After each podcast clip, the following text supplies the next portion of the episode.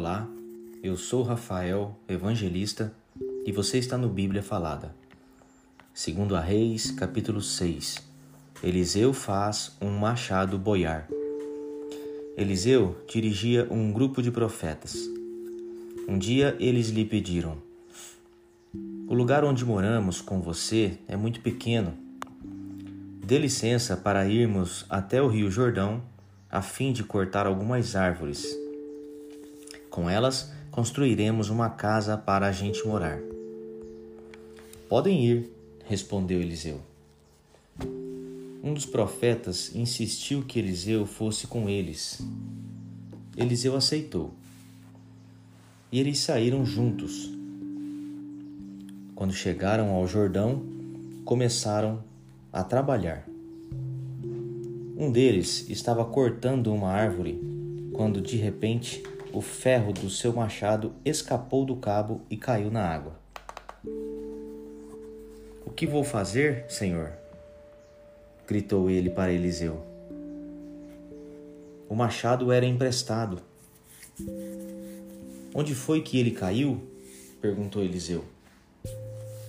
O homem mostrou o lugar e então Eliseu cortou um pedaço de pau, jogou na água e fez o machado boiar.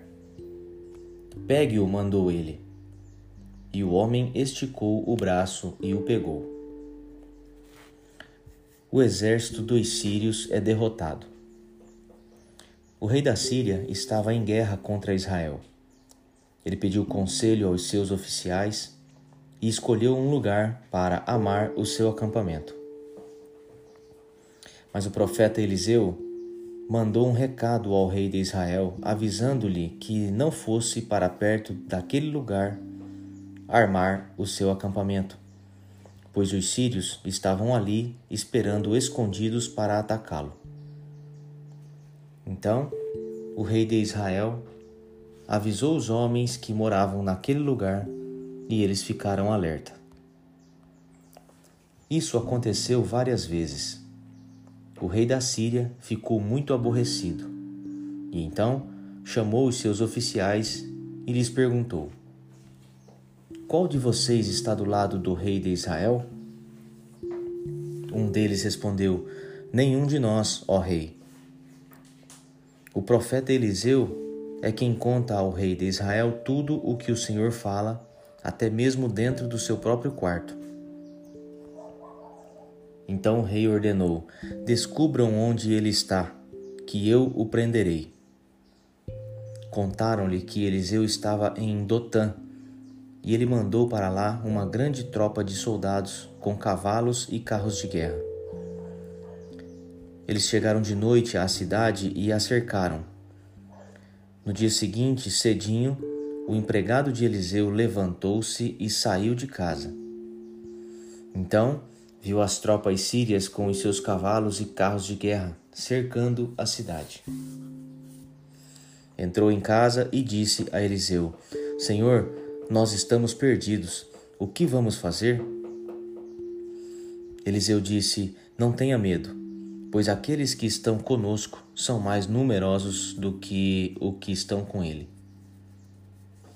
Então orou assim: Ó Senhor, Deus, abre os olhos do meu empregado e deixa que ele veja.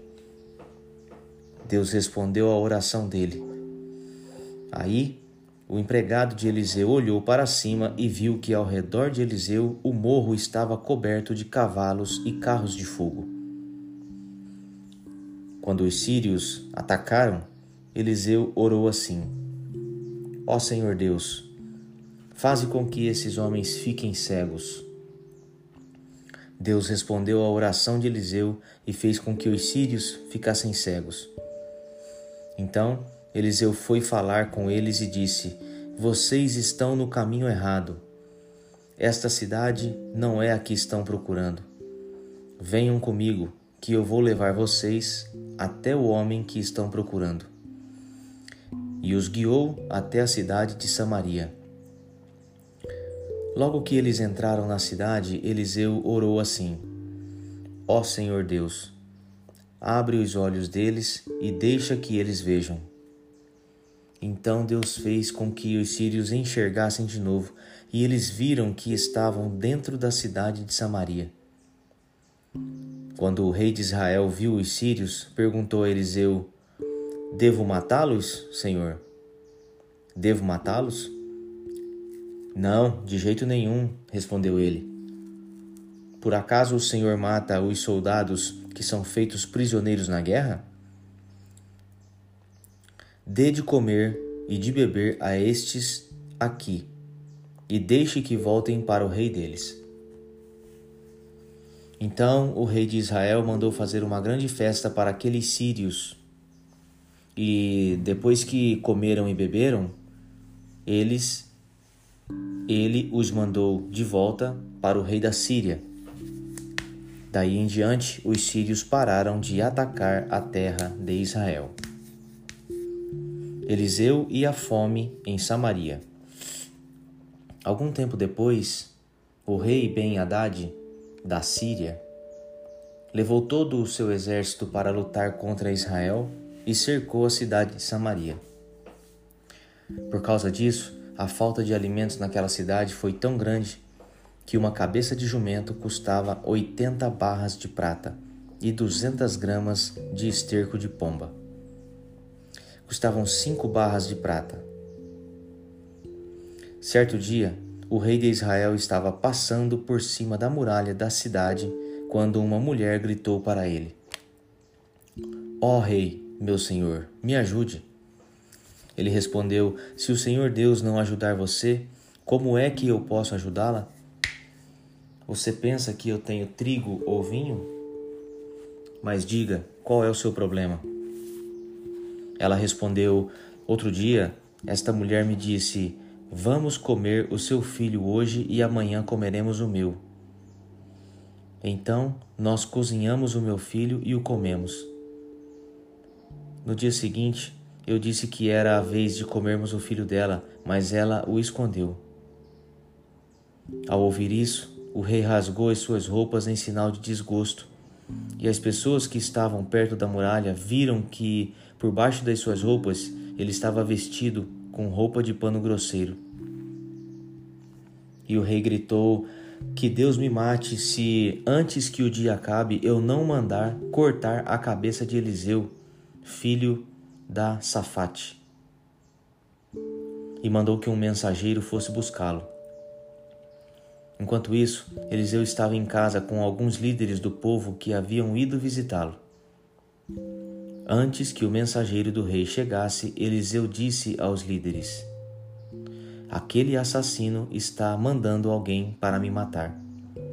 Por isso, quando ele chegar, fechem a porta e não deixem que entre o próprio rei virá logo depois dele. Eliseu ainda estava falando com eles quando o rei chegou e disse: Foi o Senhor Deus quem fez cair toda essa desgraça sobre nós. Por que iria eu ficar mais tempo esperando que ele fizesse alguma coisa?